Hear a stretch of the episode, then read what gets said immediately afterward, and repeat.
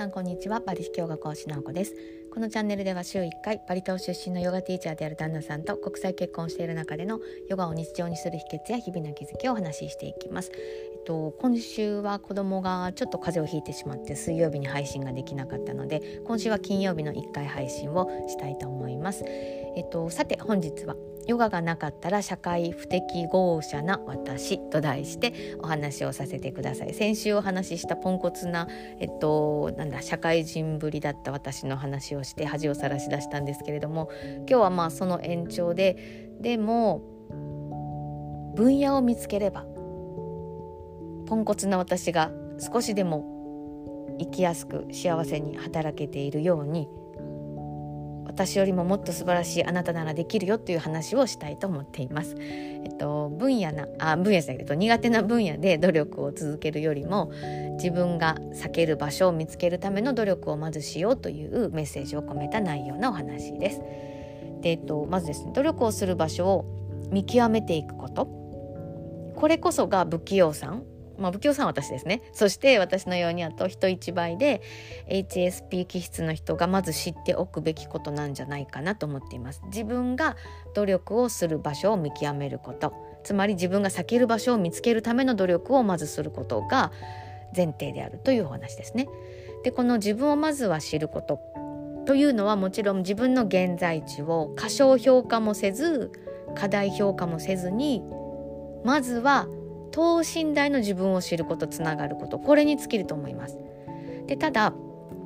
この自分を知ることここでつまずく方が非常に多いのも事実ではないかなというふうに思っています。やっぱりこう他人からの評価軸が自分への評価に直結している人で自分が好きなことがわからない自分がしたいこともわからないで他人からの評価が常に自分の中核にあるぞという人。でここでこの他人の評価を常に勝ち取れる人たち。こうつわものの人たちは常に勝ち続けることができてこう社会のど真ん中のトップに君臨することができるのでそういう人たちはやっぱり一部いると思います。でも私のような弱者はそのような立ち振る舞いができない。常に評価を勝ち取ることもできないし常に勝ち続けることもできない私というふうに自覚まずすることが私にとってはすごく最初の、えっと、ステップでした。それは小学校の時にもうすでにあったんですけど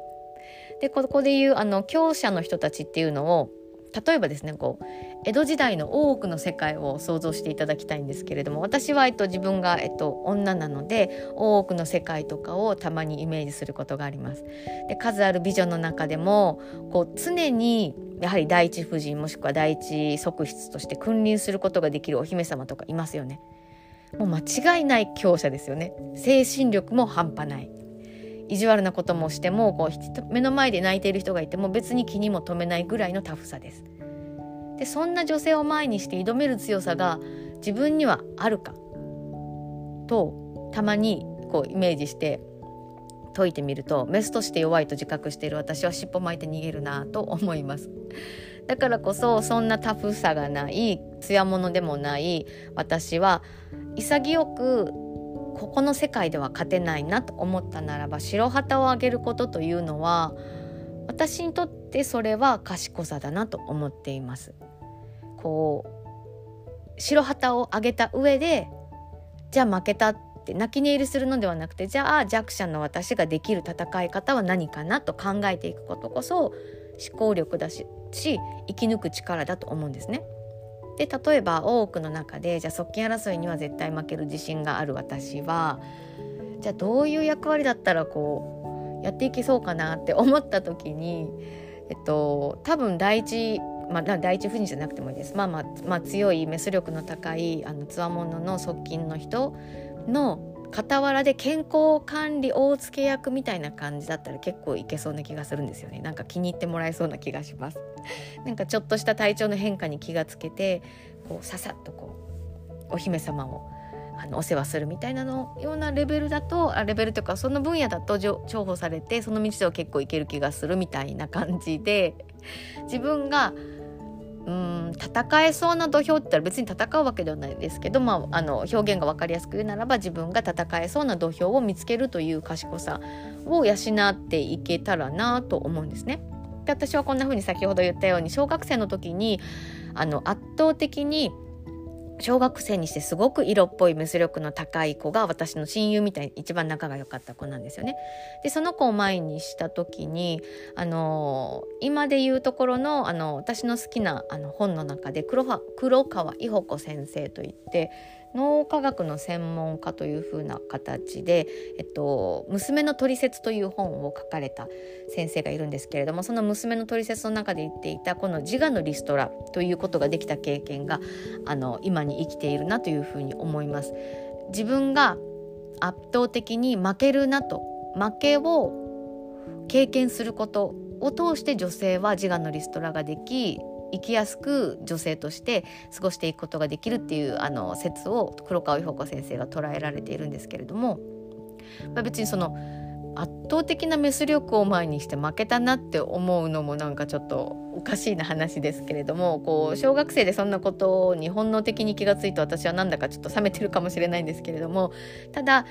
このようにしてこうあこんなに色っぽいメス力の高い人がこの世にいるんだなって思った時にああ私はこの分野では負けるなって負けるなっていうかもう戦えないなと思ってじゃあ自分が得意な土俵で生きることは何だろうっていうふうに直感的にあの大切にするような生き方の癖がついたんですけれども、まあ、良かったのか悪かったのか分かんないですけどその分あの不毛な戦いが私にはあまりないのであのすごく自分の中では楽です自分ができることでそう人様のお役に立てる生きがいを感じれる分野を見つける方が絶対いいっていうふうにやっぱり思うんですよね。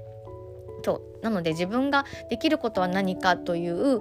こうまずは最初に自分が輝けそうなそして自分ができることを通して人にお役に立ちそうなことは何かという見つけるたびにまずは全振りした方が絶対にいいなというふうに思うんですよね。でその、うん、自分ができることで人様のお役に立てる生きがいを感じれる分野を見つけることができたらそれはお金や収入として見た時に褒められたものでなかったとしてもそんなことはもう本人の中ではどうでもいいですよね。なぜならば内側の幸福というのはお金でも人からの評価でも満たされることはないから。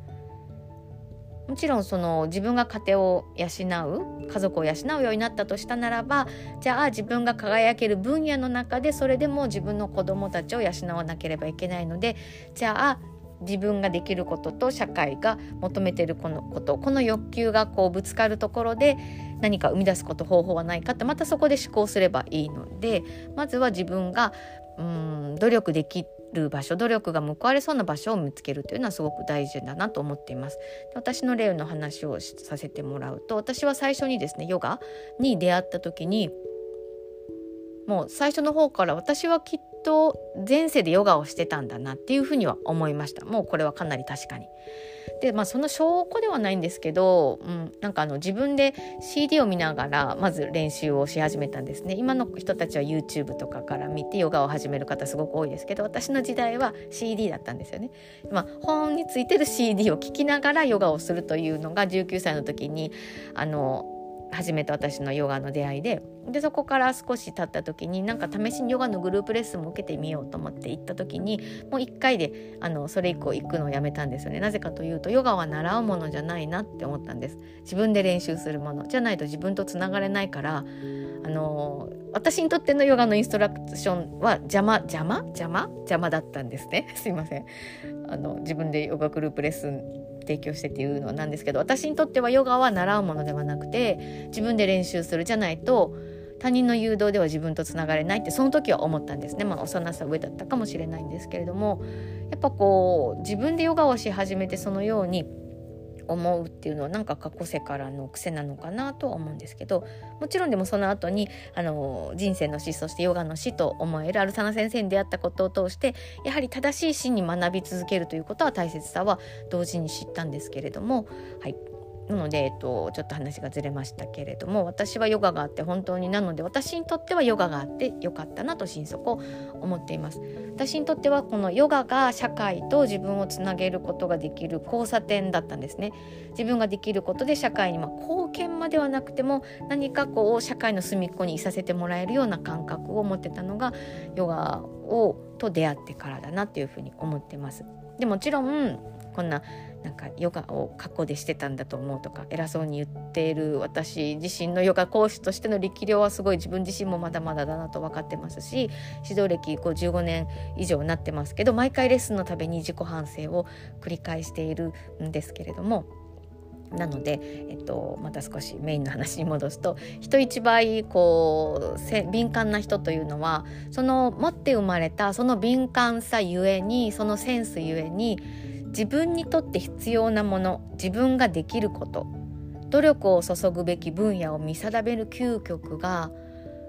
あの人一倍あると思います。その敏感さゆえに人一倍自分にとって必要なもの努力を注ぐべき分野を